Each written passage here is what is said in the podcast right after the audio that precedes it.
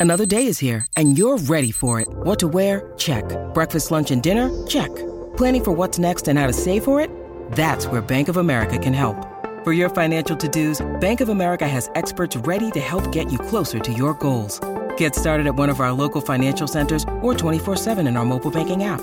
Find a location near you at bankofamerica.com slash talk to us. What would you like the power to do? Mobile banking requires downloading the app and is only available for select devices. Message and data rates may apply. Bank of America and a member FDIC. When you need mealtime inspiration, it's worth shopping Kroger, where you'll find over 30,000 mouthwatering choices that excite your inner foodie. And no matter what tasty choice you make, you'll enjoy our everyday low prices, plus extra ways to save, like digital coupons worth over $600 each week. You can also save up to $1 off per gallon at the pump with fuel points. More savings and more inspiring flavors make shopping Kroger worth it every time. Kroger, fresh for everyone. Fuel restrictions apply.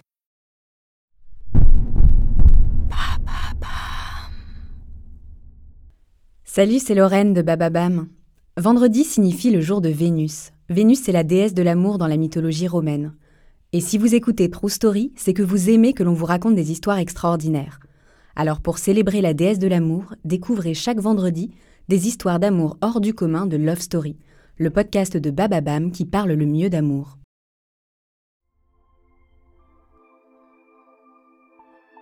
Ces derniers mois, leurs noms ont fait la une de tous les journaux, et plus seulement celle des tabloïds anglais.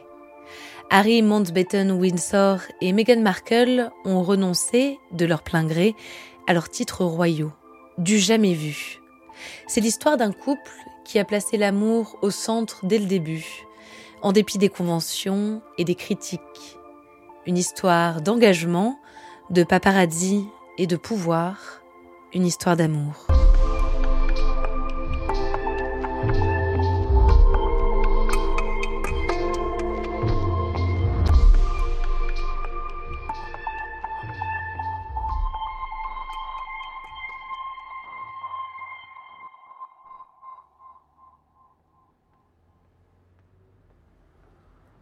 2016, Londres.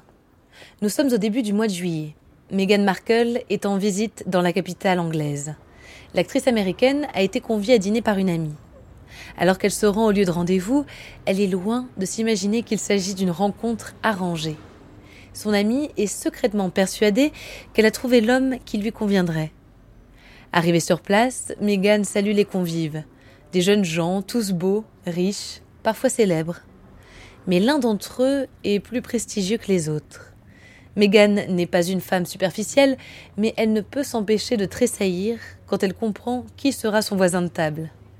Il s'agit d'Harry Mountbatten Windsor, duc de Sussex, prince du Royaume-Uni. Une fois la surprise dissipée, le courant passe immédiatement. Tout au long du dîner, Meghan et Harry se racontent, se découvrent avec passion. Meghan a grandi à Los Angeles. Sa mère est afro-américaine, professeure de yoga. Son père, d'origine allemande, anglaise et irlandaise, est directeur de la photographie pour le cinéma. Dès son plus jeune âge, Meghan explore les plateaux de tournage avec lui. Plus tard, elle étudie le théâtre et les relations internationales. Une fois diplômée, elle part à Buenos Aires où elle travaille pendant six mois à l'ambassade américaine. Mais le cinéma la rattrape vite. Elle abandonne l'idée d'une carrière politique et se consacre entièrement au casting et aux répétitions. Elle connaît des périodes de galère. Pour payer ses factures, elle propose de la calligraphie en freelance sur des cartons de mariage et des faire-part de naissance. Puis finalement, Meghan obtient son premier rôle majeur dans la série Suits. Elle incarne Rachel Zane, une auxiliaire juridique. Harry est de trois ans son cadet. Il n'a jamais entendu parler d'elle. Meghan, elle, connaît déjà quelques bribes de son parcours à lui. Pas grand-chose, comme tout le monde. La disparition de sa mère, Diana, quand il avait 13 ans. Ses frasques adolescentes, relayées dans les tabloïds du monde entier. Sa carrière militaire, en Afghanistan notamment, et son engagement, plus récent, auprès de soldats handicapés. Dès cette première rencontre, Harry et Meghan veulent dépasser le récit des grandes lignes. Ils veulent se connaître réellement. Parce que je viens des États-Unis, je n'ai pas grandi avec la même connaissance de la famille royale. Maintenant, je comprends clairement qu'elle suscite un intérêt général. Je ne savais pas grand-chose de lui. La seule chose que j'ai demandé à mon ami qui nous avait présenté, c'est est-ce qu'il est gentil? Parce que s'il ne l'avait pas été, ça n'aurait pas eu de sens. On est allé boire un verre ensemble et je crois que très rapidement, on s'est dit, qu'est-ce que tu fais demain? On s'est dit, OK, agenda. Il faut qu'on sorte nos agendas et qu'on trouve un moyen de se voir. Car je partais en Afrique pendant un mois, Megan travaillait. Il fallait trouver un créneau.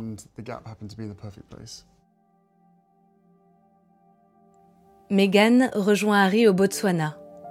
Là-bas, loin de l'agitation médiatique, ils apprennent vraiment à se connaître. Il lui parle sans doute de la douleur ressentie à la mort de sa mère, de l'incompréhension face au silence de Buckingham, de la colère envers les paparazzis et des années de thérapie qui ont dû suivre. Elle lui raconte peut-être son mariage déçu avec le producteur télé Trevor Engelson, ses relations compliquées avec son père, ses engagements féministes depuis son plus jeune âge. Ils tombent amoureux et entament une relation à distance.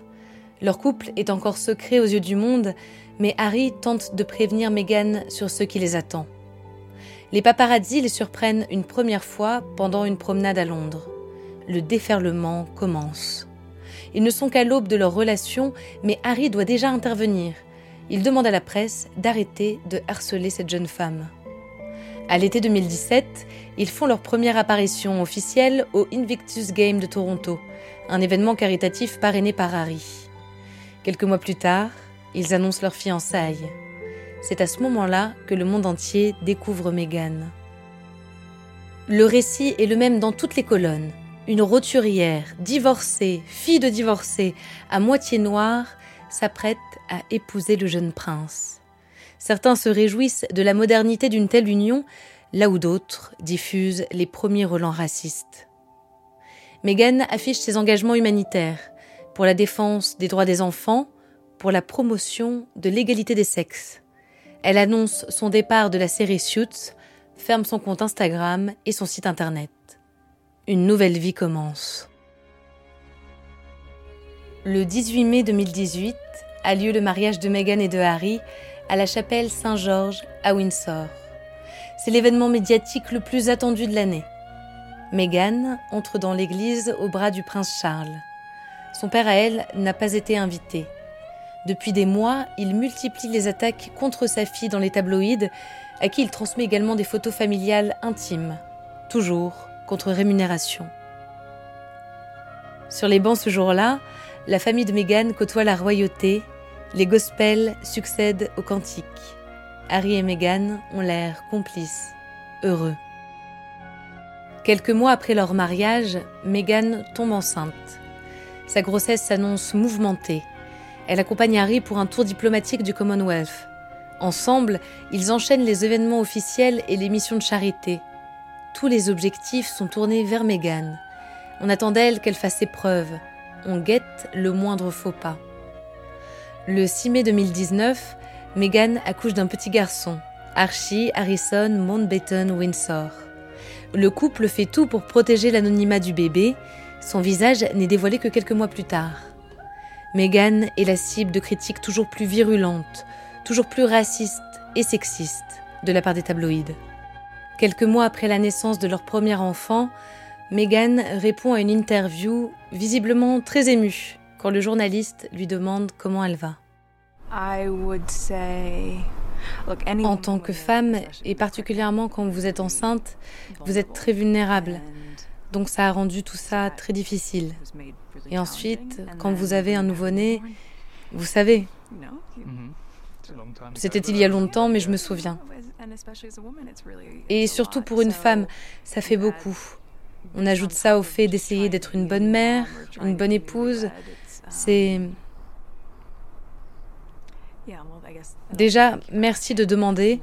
Très peu de gens m'ont demandé si j'allais bien. Mais c'est... C'est quelque chose de traverser ça dans les coulisses.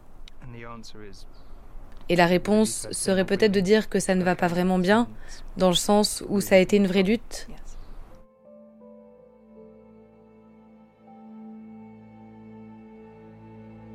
Certains verront dans cet échange un signe avant-coureur de ce qui arrivera par la suite. En janvier 2020, Harry et Meghan annoncent, dans un communiqué, vouloir devenir financièrement indépendants et renoncer à leurs engagements publics. La nouvelle fait l'effet d'un séisme à Buckingham Palace. La crise dure dix jours jusqu'à l'annonce d'un accord avec la reine. Meghan et Harry doivent renoncer à leur titre d'Altesse royale. Ils ne recevront plus de fonds publics.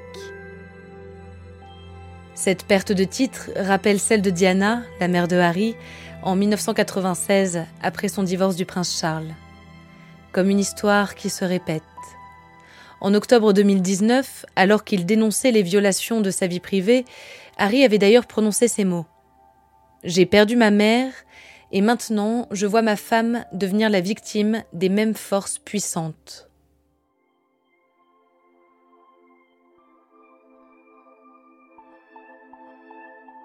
Aujourd'hui, Meghan, Harry et Archie imaginent leur futur au Canada, près de Vancouver. Personne ne sait encore comment ils vivront leur vie désormais. Il n'est pas chose aisée de tourner le dos à la royauté.